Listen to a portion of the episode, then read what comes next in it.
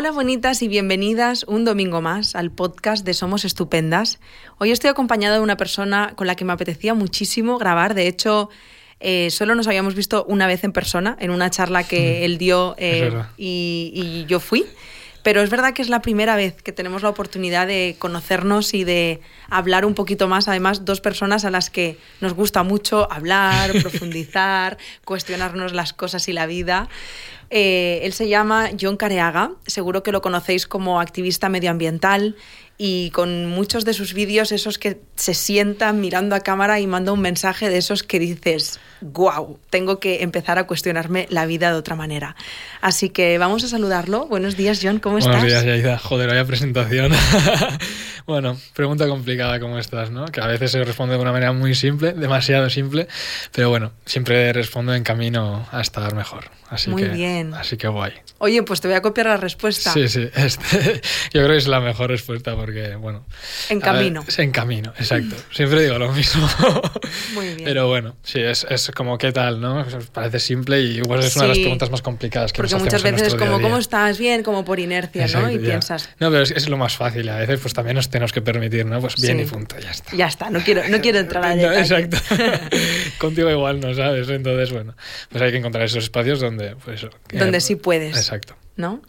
John, vamos a hablar de un tema que no habíamos hablado antes en este podcast, que es verdad que podríamos recogerlo desde la psicología y traer a una psicóloga y hablar de ello, Sí. pero nos parecía mucho más interesante compartir este espacio con una persona que lo está viviendo, Hmm. porque creo que aporta una mirada, una perspectiva mucho más amplia y quizá un poquito más sensata con la vida de las personas que se puedan, o sea, con las personas que se puedan estar sintiendo reflejadas. Hmm. Vamos a hablar de altas capacidades. Hmm. Y voy a empezar el podcast reconociéndote que mm, tengo muchísimas dudas sobre este tema, porque hay muchísimo desconocimiento. Sí, tiempo. Así que, con más razón, este podcast Mm. me parece importantísimo. Sí, bueno, la verdad es que bueno, ya te he dicho antes que estoy bastante nervioso, eso que estoy acostumbrado a hablar en público, pero cuando es tema de medio ambiente, pues no me, no me, no me pongo tan nervioso, ¿no? Pero en este caso, cuando hablo de mí mismo Claro. y mis diferencias frente a otras personas, pues me cuesta, me cuesta, pero bueno, sé que estoy en un espacio seguro y, y, y nada, que, que estoy preparado. Qué bien, me alegro Sí. mucho. De hecho, yo te iba a decir, este espacio es tuyo, el podcast es tuyo, podemos hacer lo que tú sientas en el Mm. momento que lo sientas y, y hagámoslo pues como salga, ¿no? Exacto. Siempre empezamos este podcast, John, cuando vamos a hablar de algún tema, explicando qué es el tema del que vamos a Mm. hablar. Si tú como, como persona que, bueno, ahora veremos, ¿no? Que está muy relacionado y sensibilizado y viviendo esto de la alta capacidad, Mm. ¿Tú cómo lo definirías? Me cuesta muchísimo definirlo porque encuentro como diferentes definiciones, ¿no? Cada, pues depende de qué estudio esté hablando, pues es que la- cada uno lo define de una manera diferente, ¿no? Eh, lo defino como un espectro de, pues eso, de las personas que pues no solo se tiene en cuenta el cociente intelectual, ¿no? Sino que también pues eh, otra- otras cosas, ¿no? Pero bueno, lo, lo defino como un espectro. Cuando, cuando empecé a, a entender el tema y a investigar, indagar un poco, pues, y en el libro este también, que luego hablaremos, lo define como una persona que supera, su cociente intelectual supera un 130, ¿no? Y claro, esa- esas personas pertenecen a un 2% de la población. En cambio, si lo entendemos como un espectro y entendemos que las personas que tienen un cociente intelectual menor que 130 también pueden estar sufriendo los mismos síntomas que puede estar sufriendo una persona superdotada, pues entonces... eh, pues ampliamos ese abanico y podemos ayudar a más gente. Entonces, bueno, eh, hay luego diferentes estudios que dicen que, bueno, que pertenecen el, eh, una- el 15% de las personas podrían ser altas capacidad, ¿no? Entonces, bueno, pues intentámoslo así y con el, con el único objetivo de intentar ayudar y entender a esas personas también que pueden estar sufriendo lo mismo, ¿no? Claro.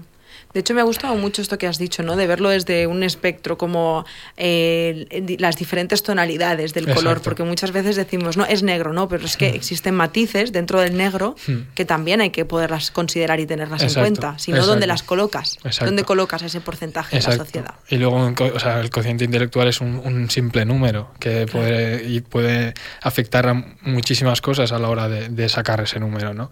Entonces, en mi caso, con, con la doble excepcionalidad que tengo, que también tengo déficit de atención, hiperactividad con impulsividad, pues ese cociente intelectual baja, baja muchísimo, ¿no? Porque no puedo hacer un examen de una manera concentrada y de una manera quieta y de una manera, ¿no? Entonces, claro, depende muchísimo de, de, muchas cosas y del estado de ánimo que estés en ese momento, ¿no?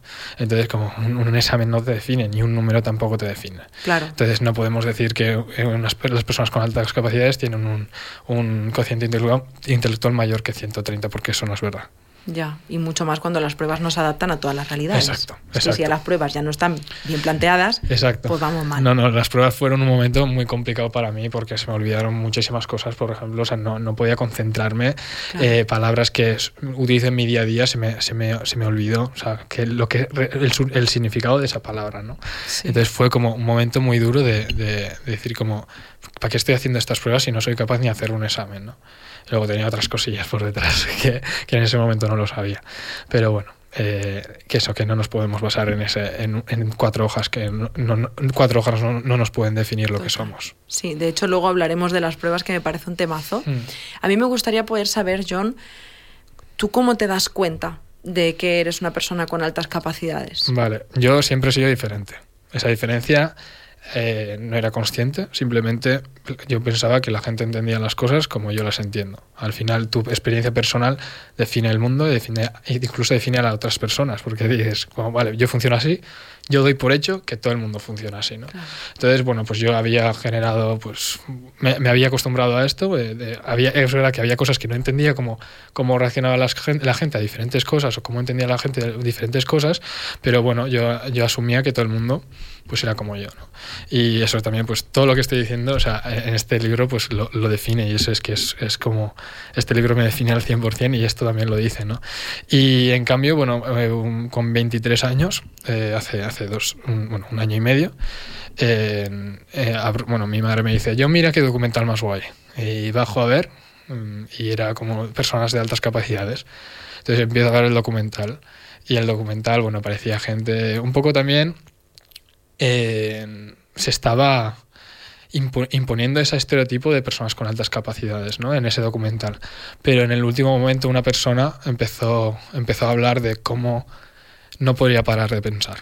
Cómo, no podía, como esa hiperactividad cerebral que estaba sufriendo en ese momento y que no tenía nombre, no le podía poner nombre, de repente empezó a, hablar una persona. Eh, un, testimonio en, la, en el documental. De repente me empecé a llorar y era como, no entendía por qué estaba llorando. O sea, no, no tenía o sea, ni idea de por qué de repente se me saltó la lágrima. Y, y bueno, fui a mi habitación eh, y me puse en, en Google cómo saber si eres una persona con altas capacidades. Aparecían 15 cosas y esas 15 era como, no puede ser. Entonces empecé a llorar, a llorar, a llorar, a llorar, a llorar, como sin parar.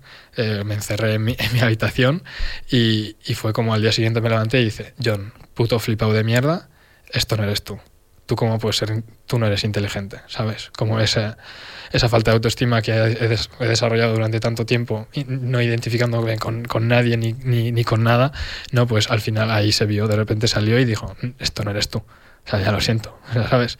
Entonces, bueno, pues eh, ignoré, eh, no iba ni al psicólogo ni, ni nada, eh, y después de, de, un mes me sentía fatal y decidí ir al, al psicólogo. Y bueno, pues empecé a contarle mis movidas y, de repente me dijo como, ¿alguna vez te han dicho alguien que podría ser una persona con altas capacidades? Y cuando me dijo eso, se me quedó como la cara, a media hora tardó la psicóloga en decírmelo, se me quedó la cara así y digo, y empecé a llorar de nuevo, no quiero esto.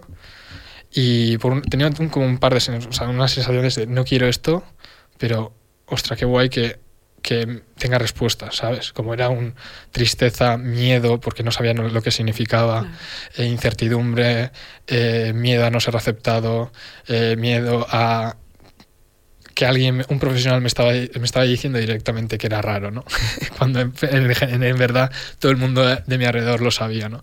Entonces fue un momento, momento muy complicado llegar a casa y, ni siquiera querer contárselo a, a tus padres y, y, y bueno, pues eh, le, le, conté a mi padre, luego a mi madre y, era algo que, que no quería contárselo a nadie, a nadie, porque para mí era un horror, era un horror eso. Y era como, o sea, esa era la sensación que tenía en ese momento. Claro. Y, exacto. Exacto, rechazo absoluto al. O sea, no, no me aceptaba, no, no me quería aceptar así. Y en cambio también sentía un alivio. O sea, era como dos emociones que, que se contraponen y, y, salen en forma de, de, inseguridad, de, de, qué hago ahora, ¿no? Entonces, bueno, pues empecé a contárselo poco a poco a gente de mi alrededor. Oye, mira, pues me ha dicho la psicóloga que puedo ser esto, no sé qué. Y luego, bueno, pues eh, empecé a ir al psicólogo súper a gusto, de, joder, estoy en buen, de buen, en buen camino pero mm, porque pensaba eh, que esa psicóloga me iba a ayudar. Entonces, cuando sabes que alguien te ayuda, pues eh, te sientes mejor, ¿no? Porque, bueno, pues te sientes comprendido. Pero me di cuenta de que de repente esa, consulta no estábamos hablando de altas capacidades. Estamos hablando de otras cosas que seguramente que también serían importantes, pero que yo en el último momento de la consulta siempre le preguntaba, oye, ¿y esto qué? No vamos a hablar de esto, porque es que a mí me ha soltado una bomba aquí y yo no sé lo que significa eso no tengo ni idea de lo que soy. Tengo 23 años, pensaba que me conocía, ahora no tengo ni idea de lo que soy. Entonces, yo estaba yendo al psicólogo por, por eso, para encontrar esas respuestas, ¿no? Y al final, pues pensaba que, que, me estaba haciendo bien hasta que, hasta que, bueno, pues llegó un momento que mi madre me preguntó de, John, ¿cómo estás? Y esa pregunta tan, tan complicada. Y le dije, bien. Y en ese momento empecé a, a llorar. En ese momento empecé a sangrar por la nariz de una manera muy heavy o sea, eh, fue como todo, todo, lo, o sea, todo lo solté ahí. Y fue como un alivio de, vale, estoy mal, vale, estoy mal y, mi cuerpo lo está diciendo de una manera física. ¿no? Claro. O sea, y, y, eso fue muy, ver eso fue muy heavy. Pero también fue como, vale, he, he, tocado fondo y de aquí para arriba. O sea, eso, eso fue guay, la verdad. Y mi madre me ayudó, cogió las riendas de, de las cosas, de, de, de la situación y dijo, tú para ya no puedes no puedes eh, gestionar esto tú solo así que yo voy a hablar con x personas eh, luego esto luego esto y, y, vamos a vamos a ver cómo solucionar esto no claro. y ahí me fui a hacer las pruebas de, de, las, de, de altas capacidades Wow, qué duro. Sí, John. sí, fue, fue, o sea, ese momento fue muy duro, pero lo recuerdo, lo recuerdo no sé, creo que borramos todas las cosas que no queremos eh, tenerlo ahí, ¿no? Pero el cerebro me quedé, es muy listo. Sí, sí, sí. Y justo, eh, o sea, me quedo como, con lo guay de esa situación de, joder, qué privilegio de tener gente que, que te permite ser tú, que, que, te ayuda, que te, aunque no te entienda, se esfuerza para entenderte, ¿no? Entonces, lo recuerdo como algo guay. Qué bien. Hmm. ¿Cómo te hubiera gustado que hubiera sido? O sea, ahora viéndolo como es, es como es. Creo que la vida es así y hay que aceptarla tal y como nos viene. Pero quizá ahora viéndolo con perspectiva, ¿cómo te hubiera gustado mmm, ese descubrir que quizá eras una persona con altas capacidades, lo que por ejemplo contabas de la psicóloga, tal? ¿Cómo hubiera sido ahora en tu escenario ideal? Hmm.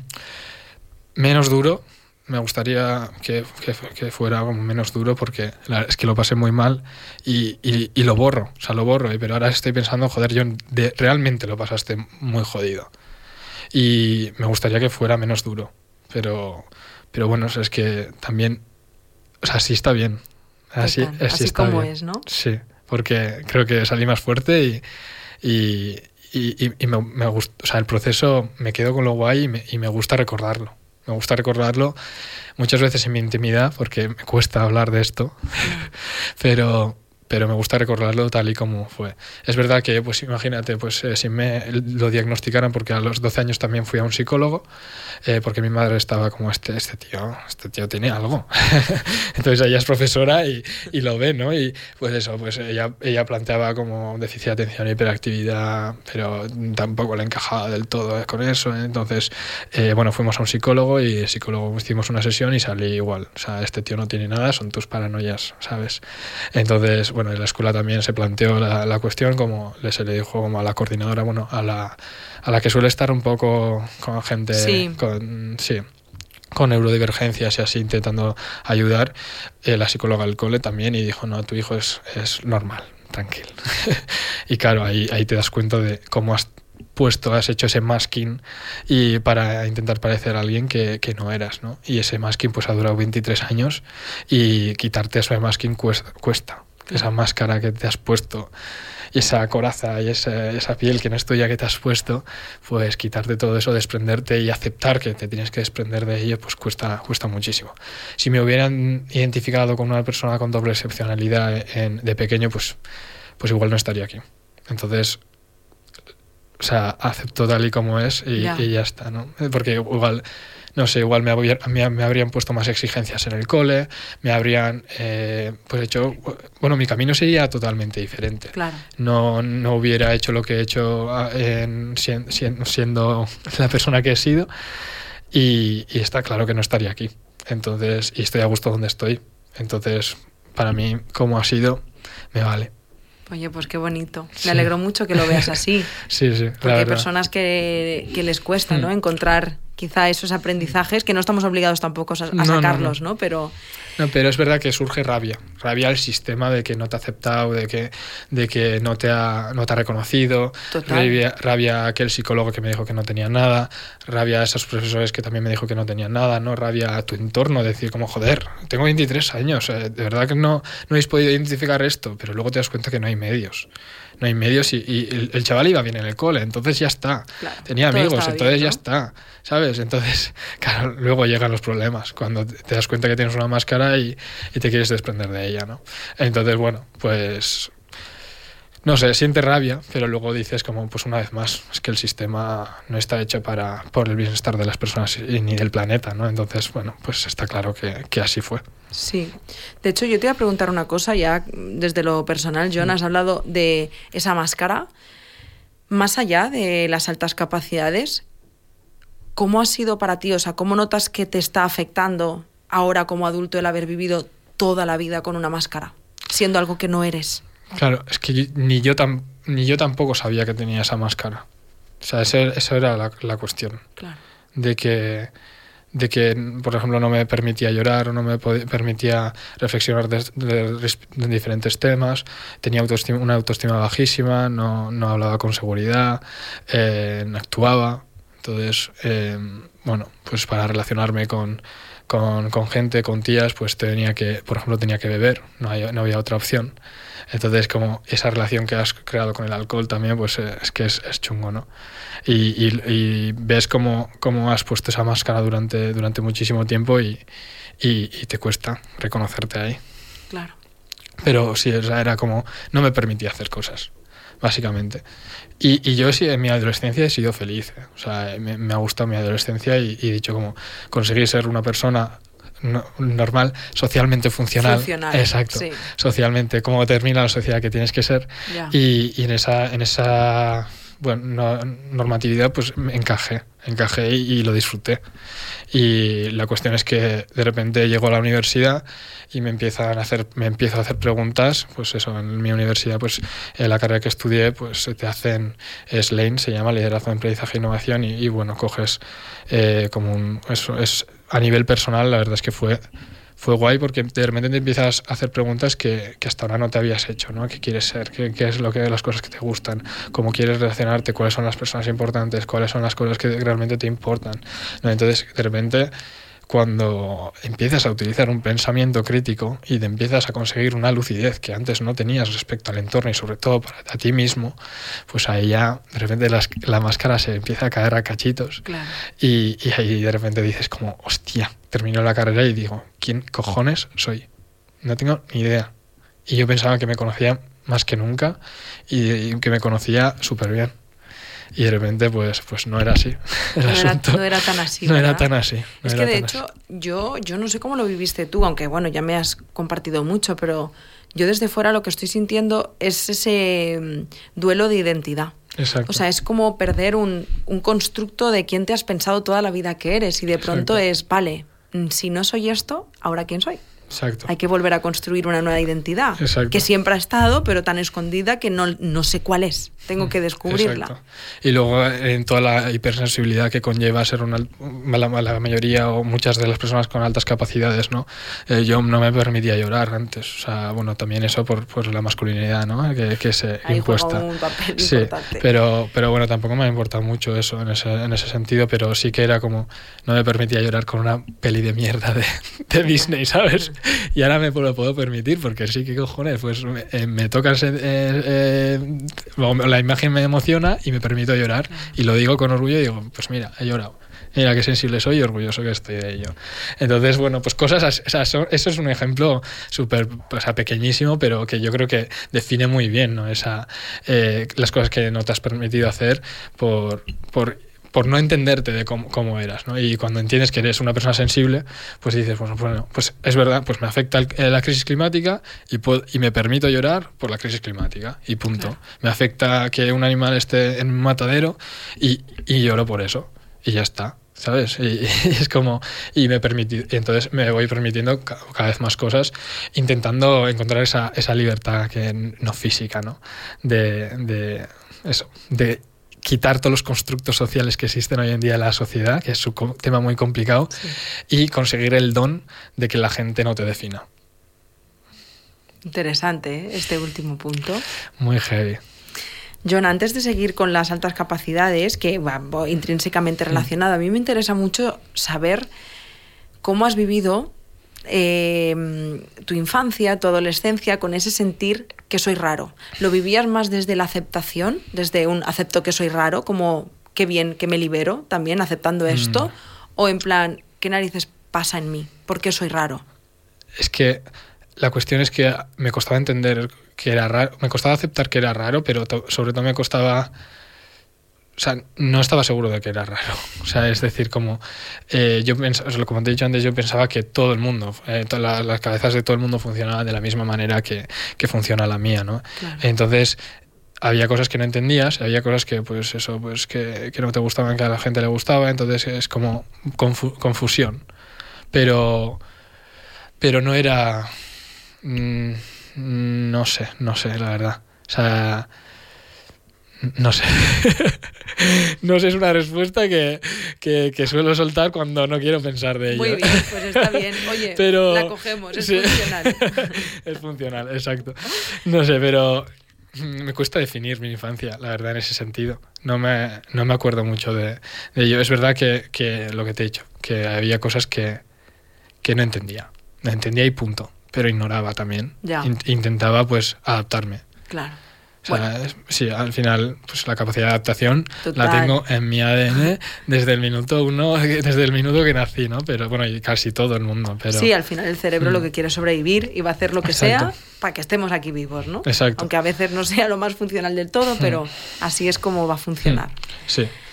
John, ¿cómo es ese momento del diagnóstico? ¿Cómo es el diagnóstico de las altas capacidades? Pues, ¿Cómo es y cómo lo viviste tú? Pues yo fui a hacerme las pruebas, eh, estaba además con fiebre horrible, o sea, fue horrible. Eso también me, hu- me hubiera gustado que fuera de otra manera. Eh, y yo no tenía un herpes, era todo, todo era horrible aquí en el cuello que, que me, que me estaba jodiendo. Y, y nada, eh, fue complicado. Fue complicado porque de repente eh, fue después de dos meses de que me dijera la psicóloga que podría ser una persona con altas capacidades. Entonces, esos dos meses, meses te haces la idea de que, vale, bueno, tengo una respuesta, me ha aceptado, me ha aceptado como, como persona con altas capacidades, no lo he reconocido a mucha gente, pero estoy siendo honesto conmigo, ¿no? Y claro, ¿qué pasa si de repente voy a hacer las pruebas y, y no, y ahora la respuesta que tenía Es que no, eh, ¿no? es que no. Empezar de cero, ¿sabes? Bueno, de cero no, pero esa, esa mentalidad Ya. tenía, ¿no?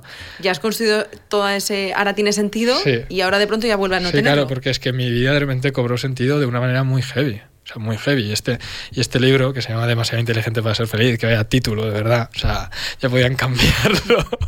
Desde aquí una petición para, para cambiar el título de, de este libro, pero... No, pero eso que fue, fue complicado, fue complicado. De repente se me olvida, o sea, en el momento de... El, el- el psicólogo estaba viendo mi, mi- los nervios que tenía en ese momento y, y me dijo, John, tranquil, sí, tranquil, pero... ¿Sabes? O sea, no me basta estar que me digas eso. Entonces, bueno, eh, salió al final, pues no sé cómo, sinceramente, porque el examen fue horrible. Salió, salió que sí, me identificaron como una persona con altas capacidades, pero es verdad que, bueno, se tienen en cuenta como cuatro cosas que ahora mismo no, te, no me acuerdo muy bien, que es razonamiento perceptivo, eh, no sé si, si sabes, no, ¿no? O sea, bueno, como- estoy ahí en tercero de carrera, Vale, algo me sirve. vale. Bueno, segundo, tercero, por ahí ando. no, pero es como se tienen en cuenta cuatro cosas. Vale. Y una eh, era como razonamiento perceptivo, eh, inteligencia verbal, eh, memoria y, y velocidad de procesamiento. Y todas tenían como un porcentil de 93, 97, 99. Y en cambio, eh, la, la, memoria tenía en un 66 que es, en realidad está más, o sea, supera la media, ¿no? que es el 50%, pero tenía un, en un 66 y, y ahí es un indicador de que, hostia, algo no va bien. O sea, vale, eres una persona con altas capacidades, pero de repente un pico para abajo que de qué está pasando aquí, ¿no?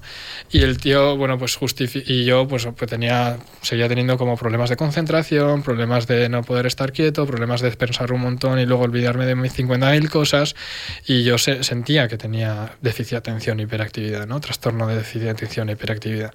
Y entonces le dije como, oye, salieron las pruebas, y dije, oye, ¿no crees que pueda tener esto?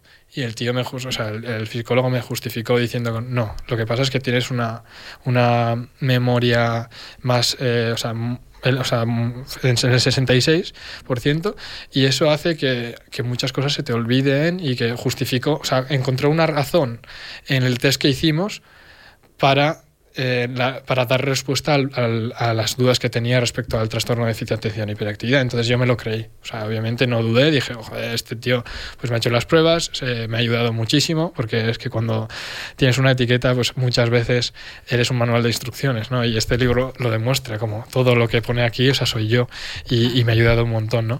Es verdad que, bueno, luego lo de las etiquetas, igual si quieres hablamos después, porque es un temazo también muy, muy heavy.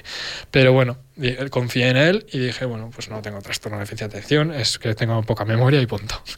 Entonces, eh, bueno, la cuestión es que seguía con el, con el tema boom, boom, boom, boom. También de repente, mi, o sea, cuando, cuando salió el diagnóstico, mi autoestima subió.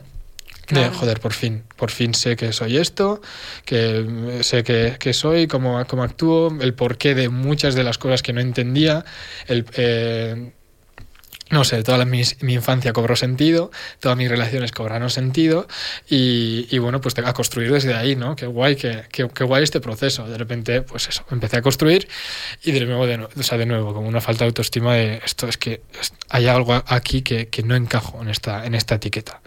Pues, y entonces, pues eh, me hice las pruebas de trastorno de déficit de atención y hiperactividad y salió que sí, o sea, no solo tenía déficit de atención y hiperactividad, sino también impulsividad, que he sabido controlarlo por mis altas capacidades. Entonces, por eso ha sido como algo que ha pasado desapercibido durante toda mi vida. Mi trastorno de déficit de atención tapaba las altas capacidades y mis altas capacidades tapaban mi hiperactividad, mi trastorno de déficit de atención y mi impulsividad.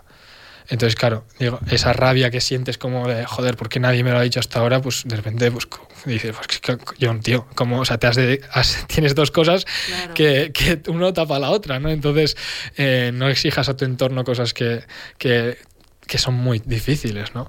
Pero bueno, eh, necesitamos seguir encontrando herramientas para, para identificar a personas con doble excepcionalidad, ¿no? Claro. De hecho, eh, hubo ese doble diagnóstico casi a la par. No, seis meses pasaron. Bueno, pero ahí. Sí, sí, ahí ya Vamos, de la mano, ¿no? Pero lo, que me dio rabia era que. O sea, tenía que ir yo en busca del, del ya, diagnóstico. No, no, fue como de parte, quizá de los profesionales, de vamos a revisar esta parte. Entonces han creado una relación, una percepción mía de, a, la psicología un poco, un poco chunga. De ahora, por ejemplo, me cuesta ir al psicólogo. De hecho, después de que me diagnosticaran el trastorno, eh, no, no he vuelto a ir porque es como me cuesta como encontrar a alguien que me pueda entender, que, ¿sabes? Y, y entonces, bueno, pues estoy muy reacio a eso. Sé, que, sé que hay espacios seguros para mí hay en muchos sitios, pero es como, bueno, pues... Pero es normal. Sí. O sea, cuando tienes una mala experiencia, yo cualquiera diría ahora, mmm, con Somos Estupendas, pero yo hace. tenía 18 años, fui por primera vez a la psicóloga, tuve una muy mala experiencia. Yo iba con una relación de violencia de género hmm. y la chica nos dijo que teníamos que hacer terapia de pareja para regular mi impulsividad y mi inestabilidad emocional. O sea, y a partir de esa experiencia no he vuelto a terapia hasta 10 años después. O sea, que una mala experiencia mm, te puede hacer no volver, porque hay una retraumatización de la experiencia, ¿no? O sea, que es normal por lo que estás pasando. Mm. Eh, lo bueno es que sabes que hay espacios donde si algún mm. día te sientes preparado puedes hacerlo y aunque seguro que ya lo sabes, súper importante que la psicóloga esté especializada en lo que tú necesitas. Claro. Porque psicólogas, pues sí, pues te has sacado la carrera, el máster, pero es que tienes que estar especializado en lo que vas a trabajar, si no va a seguir faltando ese matiz de comprensión, ¿no? De, que te pueda ayudar. Hmm, Súper importante. Exacto. Hmm. Ah, me has dicho, hablemos de las etiquetas. Exacto. no sé, también como para mí me han servido, ¿no? Muchísimo, muchísimo, porque cuando me identifico con una persona con altas capacidades, pues lo que te he dicho, de repente toda mi vida, pues tuvo, tuvo sentido. Y, y nada, pero las etiquetas tienen una función, cuando tienen una función descriptiva, es como, quítatela. Porque es que no te sirve para nada que una etiqueta te diga cómo eres. Tiene que tener una función representativa. De, me representa esta etiqueta, la cojo y, la, y me representa, ¿no? Me sirve para mí. En cambio, pues... Y utilicemos las etiquetas de esa, de esa forma. Total. Bueno, antes te contaba que a mí me pasó con la, con la alta sensibilidad. Hmm que para mí fue muy liberador ponerme la etiqueta de persona altamente sensible. Sí que creo que, pues como bien has dicho, me representa muchísimo. Es que es la forma en la que yo entiendo y me muevo por el mundo y percibo hmm. la vida. Claro. Pero, ¿sabes? Claro. Soy mucho más que ser paz. Muchísimo más. Y claro, en las altas capacidades eh, tienen muchos prejuicios. Ya. Y entonces esa etiqueta puede jugar un papel descriptivo en cara, o sea, cara al, a lo externo. Sí, sí. O sea, que la gente te defina. Entonces, claro, ese es el, peligro. Y, y, y, si tú coges esos prejuicios y te defines con esos prejuicios, es, ahí es cuando la etiqueta funciona de manera descriptiva mal soy mucho más que esto. Sí, además has dicho un punto muy interesante, porque volviendo a la alta sensibilidad, que ahora es algo como súper cool y hmm. moderno, en plan, todo el mundo quiere ser paz, como digo yo, hmm. pero nada que ver con la alta sensibilidad, con, la, con las altas capacidades. Hmm. O sea, las, altas capacidades, aparte de que hay muchísimo desconocimiento, la gente no tenemos ni idea, me incluyo, es que tiene esa connotación negativa, como que hay algo de malo en ti. Exacto. Entonces ahí ya no mola tanto, ¿sabes? No, mola nada, claro. Eh, y, luego de repente, pues comentarios con, amigos. John, no, ¿cómo no puedes saber esto? Y yo, que te, que te den, que yo crees que crees que me sé todo. Y eso, claro, si tienes una. Si tu autoestima está bien, te la suda.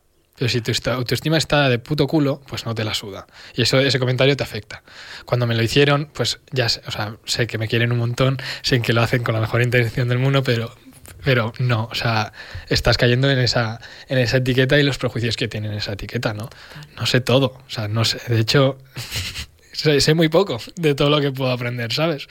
Y, y, ser una persona con altas capacidades es va muchísimo más allá de... Es mucho más complejo. Es mucho más complejo. Pero las personas lo, bas, lo basan como en el tienes mucha inteligencia, en plan, eres muy listo. Es, sacas dieces, cuando en realidad muchas personas con altas capacidades pues terminan, o sea, fracaso escolar. Claro.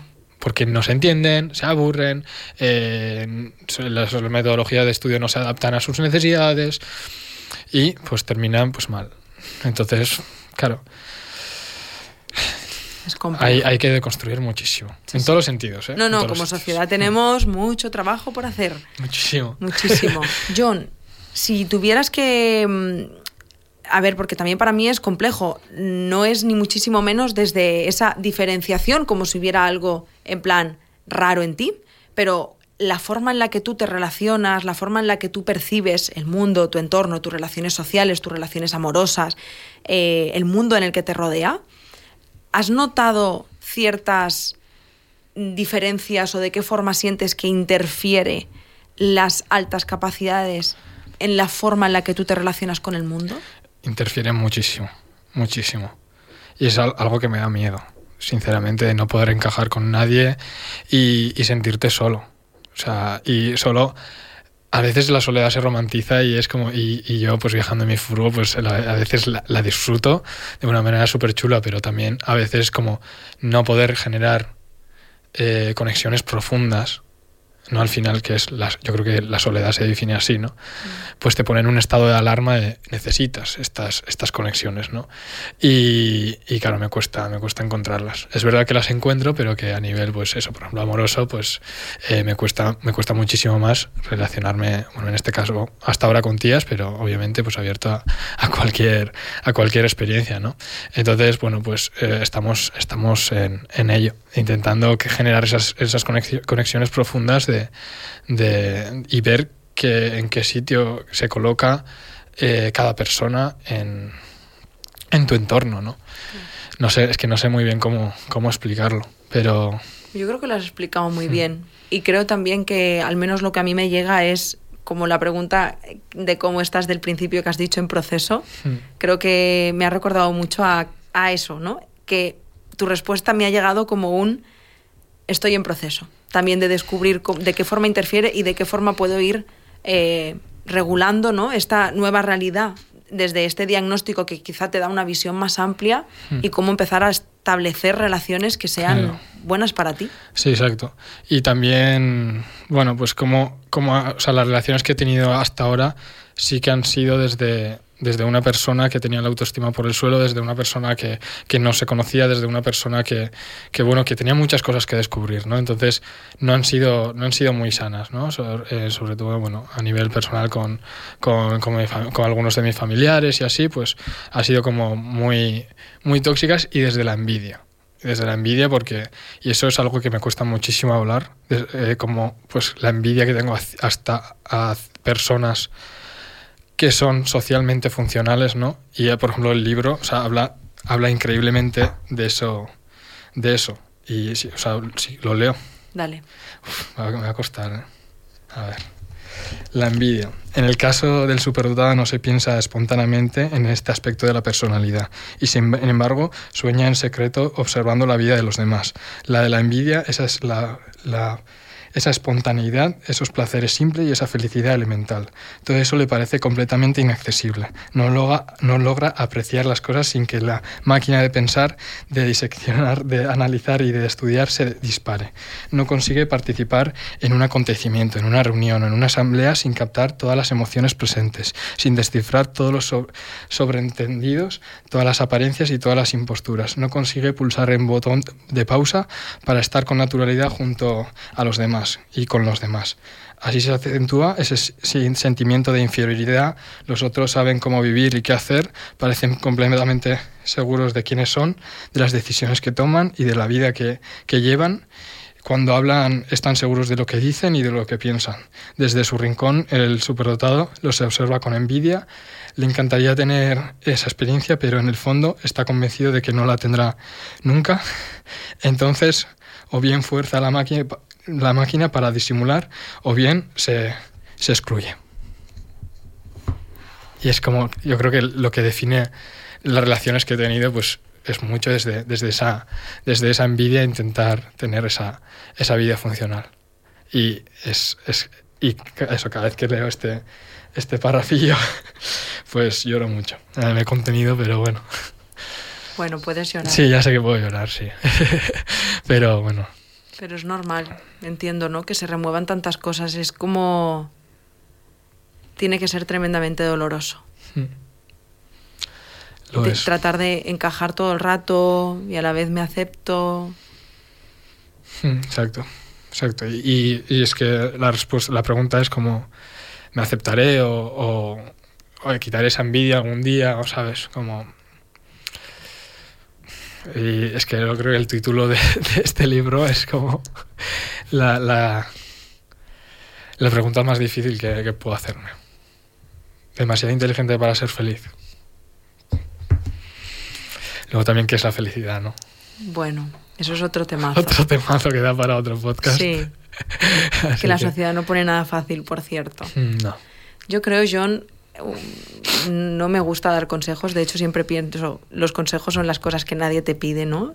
Pero por si te sirve o te ayuda, creo que es muy bonito que, más que bonito, necesario que te des el permiso de sentir todo lo que estás sintiendo, en cuanto a que, a darle tiempo a este proceso también. Lo que pasa es que cuando a veces es tan tan doloroso quieres como que pase ya y necesitamos respuestas rápidas.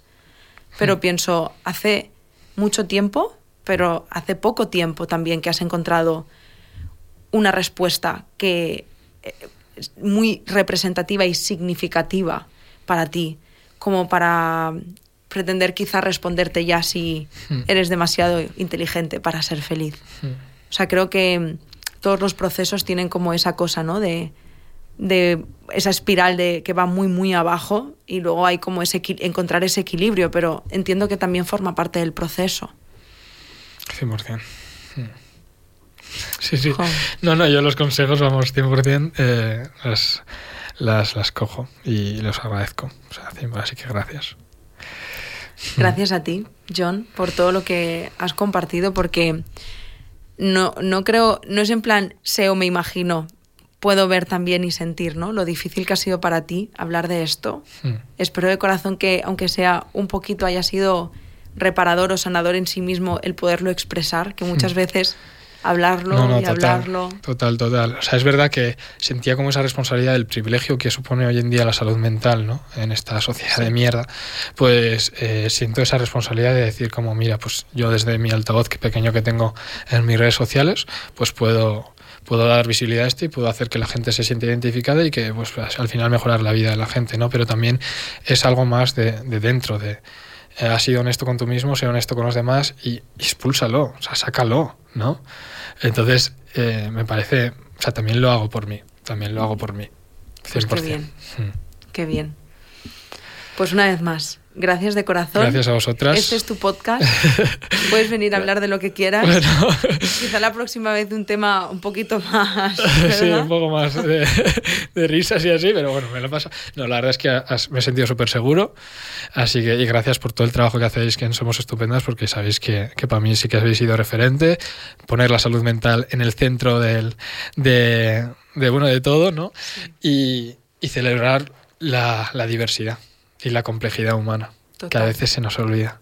Sí, y de hecho, ya desde lo personal te voy a decir una cosa, John, me parece súper necesario que hablemos de esto, porque muchas veces yo como personita que, que ha creado este espacio, me, me, he cuestionado muchas veces a mí misma qué entendemos por salud mental. Y de verdad, de corazón, ni muchísimo menos quiero mm, infravalorar, menospreciar, invalidar eh, aquellas problemáticas que no están relacionadas quizá con pues, un trastorno severo, vamos a mm. poner, ¿no? Pero muchas veces cuando hablamos de salud mental tendemos a imaginarnos pues el bienestar emocional, la autoestima, em, problemáticas generalizadas, un poco que vienen dadas por el hecho de ser humanas, y se descartan todas aquel tipo de, de patologías o de trastornos que, que ya no nos entran dentro como de lo cool de la salud mental. Y ahora, teniendo el centro, tratando a tantas personas y encontrando lo, lo complejo que es el ser humano, eh, he vuelto a conectar mucho más con lo que significa la salud mental. Que salud mental es mucho más que hacer rituales de autocuidado, que tener una buena autoestima, que trabajar en, tus, eh, en tu ansiedad. O sea, que la, la salud mental no puede dejar de lado según qué personas. Hmm es como que siento que se ha centralizado, es que no sé si me estoy explicando muy bien, pero es como que si de repente siento que la salud mental es solo lo que nos interesa. Hmm. Eh, son aquellas personas que aunque estemos un poquito malitas, entramos dentro de los cánones. Exacto. Exacto. ¿Sabes? Es como, sí, sí, queremos diversidad, pero fuera las gordas. ¿no? Pues esto es un poquito lo mismo con la salud mental. Hmm. Queremos salud mental, pero ceñidito. No vayas a estar tú muy loco. ¿Sabes? de repente. Este, este tipo de salud mental ya no nos gusta. No nos gusta, no, total. O sea, creo que sí que existe esa percepción y, yo creo que caigo dentro de, ese, de ese, esa normatividad, ¿no? O sea, es como... Bueno, pues al final eh, sigo una persona que de repente admira a una persona y de repente dice que tiene esto, pero claro, es, es una persona guay o no sé, ¿sabes? Entonces, pero bueno, sí que eh, tenemos varias cosas que igual no se hablan demasiado, entonces... Claro, hmm. y que también forma parte de la salud hmm, mental. total, total. Y que hay que acoger a las personas desde esa salud mental, no es en plan, no, pues tú no, ¿sabes? Sí, sí, sí. Tu salud mental no nos importa exacto, tanto. Exacto, sí, sí, 100%. Bueno. Así que, Yaiza, pues gracias. gracias.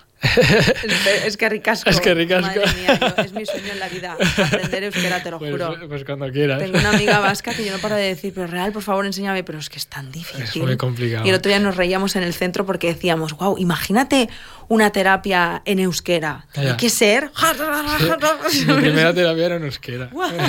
Sí. Me encantaría mirar así. Sí, y no entender nada. Como- Pero bueno, pues nada, lo dicho. Gracias de corazón. Gracias a ti. Vale. Y a vosotras. un abrazo, sí, no, no, hago no, despedida. termina, termina. Hago despedida, perdona. Y a vosotras, muchísimas gracias un domingo más por, por estar aquí, por escucharnos. Espero de corazón que, que todo lo que ha compartido John te llegue de alguna manera. Si conoces a alguna persona que pueda estar pasando por algo similar a lo que ha pasado John, de verdad que agradeceríamos mucho que le hicieras llegar este podcast. Y nada más, como siempre, gracias por puntuar eh, este podcast en Spotify porque es una forma muy bonita de hacernos llegar pues las gracias por todo lo que hacemos y ya está, todo dicho. Muchísimas gracias una semana más. Nos vemos y nos escuchamos la semana que viene. Chao. Abrazo.